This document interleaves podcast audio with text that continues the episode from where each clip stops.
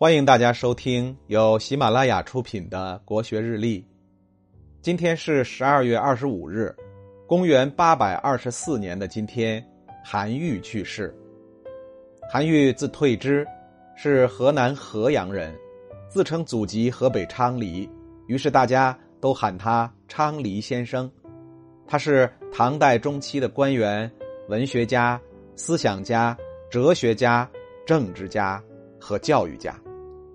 韩愈身上的光环有很多，在思想方面，他是孔孟之下首屈一指的大儒；在文学方面，他是古文运动的倡导者，是唐宋散文八大家之首。他的名篇《诗说》被选入高中二年级语文教材。是不是这样介绍，您依然无法真切的感受到韩愈到底有多了不起呢？那我们来看看同列唐宋散文八大家之中的苏轼。笔下的韩愈是什么样子的？元佑七年（公元一零九二年的三月），苏轼应潮州知州王迪的邀请，写了《潮州韩文公庙碑》。一般来说，回顾前人的一生，往往从介绍传主的生平开始。然而，苏轼却用不同寻常的方法开篇了：“匹夫而为百世师，一言而为天下法。”一个普通人却成为千百代的榜样，一句话成为天下人效法的准则。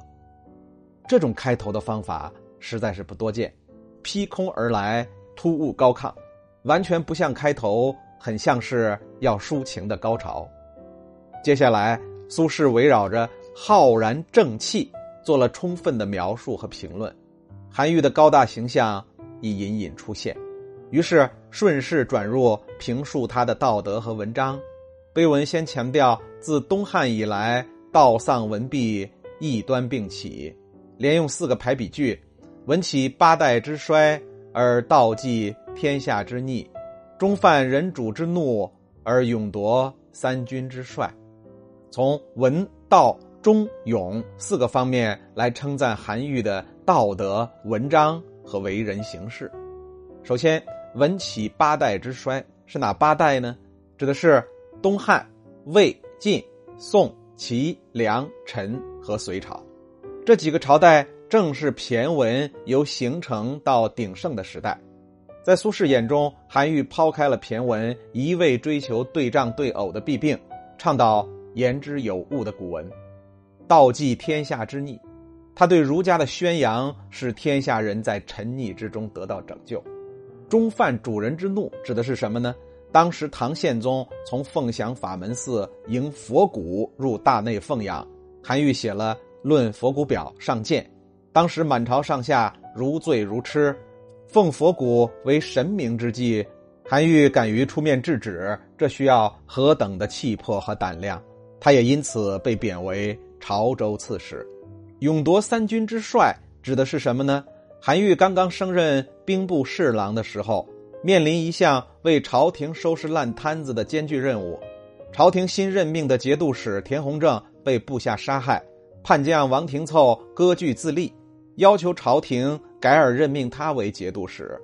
唐穆宗不干，派兵平叛，结果还吃了败仗，叛军乘胜围困了重镇深州，朝廷无力再战，只好派韩愈为宣慰使前去招安。韩愈明知此去凶多吉少，却以文人之身孤身入敌营，经过一番舌战，竟然平定了叛乱，不战而屈人之兵。这也是苏轼称赞他勇夺三军之帅的缘由。碑文很长，恕不详细介绍了，仅上面的描述已经让我们对韩愈有了比较直观而切实的认知。今天的国学日历就分享到这里。